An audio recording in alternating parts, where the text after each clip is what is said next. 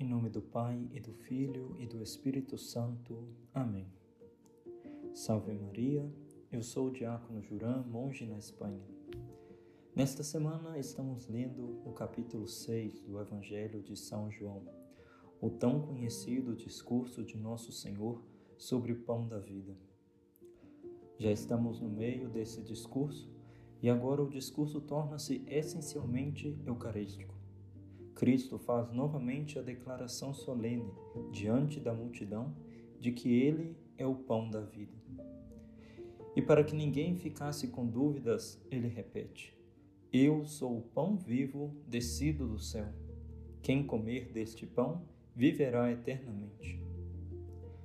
Muitas vezes, quando participamos da Santa Missa, nos perguntamos sobre a presença misteriosa e real de Jesus Cristo na Eucaristia.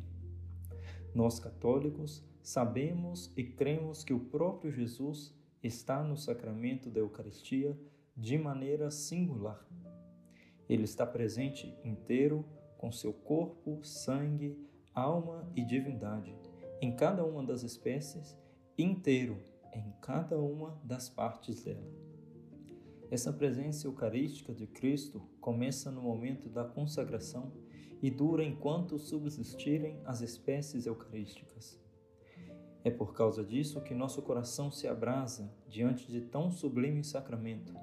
Fazemos atos de fé, pedimos inúmeras graças e rogamos o necessário para nossa salvação. Isso mostra que no fundo da nossa alma cremos nesta grande verdade: Jesus está aí. Mas hoje em dia não basta só um sentimento de amor para com Jesus. Estamos em um tempo de defender nossa fé. E acontece que muitos protestantes nos acusam de idólatras e vêm nos perguntar: Mas Deus não, Deus não disse que na Bíblia não devemos adorar somente a Ele? Porque os católicos adoram um pedaço de pão? É verdade que Deus disse que devemos adorar somente a Ele. E é exatamente isto que nós católicos fazemos. Cristo é Deus e está presente na Eucaristia. E só a Ele devemos prestar o culto de adoração. A nossa fé neste sacramento se baseia nas palavras do próprio Cristo, que na última ceia, com seus apóstolos, partiu o pão e lhes deu, dizendo: Isto é o meu corpo, que é dado por vós. E depois tomou o cálice, dizendo: este é o cálice da nova aliança, é o meu sangue que será derramado por vós. Fazei isto em memória de mim. Por isso que, depois da consagração, já não é um pedaço de pão, mas o próprio Deus presente. Com estas palavras, Cristo também deixou a missão a seus discípulos de celebrar a Eucaristia, a Santa Missa e esse encargo vem sendo passado por todas as gerações até os sacerdotes nos dias de hoje. E como é essa presença de Jesus na Eucaristia? A Santa Fé Católica nos ensina que nosso Senhor Jesus Cristo está verdadeiramente, realmente e substancialmente presente no Santíssimo Sacramento do altar. É um sacramento porque é um sinal sensível e eficaz da graça invisível, ou seja, produz a graça em nós. E além disso, contém o próprio autor da graça, contém a nosso Senhor Jesus Cristo. Primeiramente, a presença do Senhor no sacramento eucarístico é verdadeira. Verdadeiramente quer dizer que sua presença não é em mera figura, como em uma foto, senão que, em verdade, na Eucaristia, Cristo está verdadeiramente como no presépio de Belém, como na cruz do Calvário e como está no céu, à direita de Deus Pai. A presença do Senhor no sacramento também é real.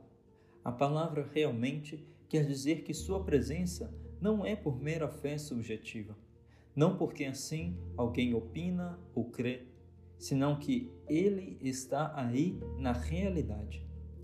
Cristo está presente nas espécies do pão e do vinho, não porque uma pessoa assim imagina que está presente, senão porque, pela transubstanciação, aconteceu uma mudança na realidade mesma do pão e do vinho.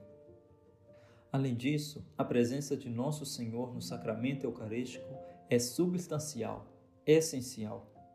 Ou seja, ele não está presente só pelos efeitos bons que produz, senão como causa dos efeitos que produz. Quer dizer que na Eucaristia não encontramos somente a graça, mas também o autor da graça.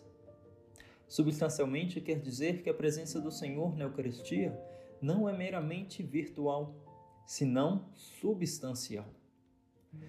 Mas como Cristo está na Eucaristia se eu continuo vendo pão e vinho depois da consagração? Quando vemos a Cristo na Eucaristia, utilizamos os sentidos externos.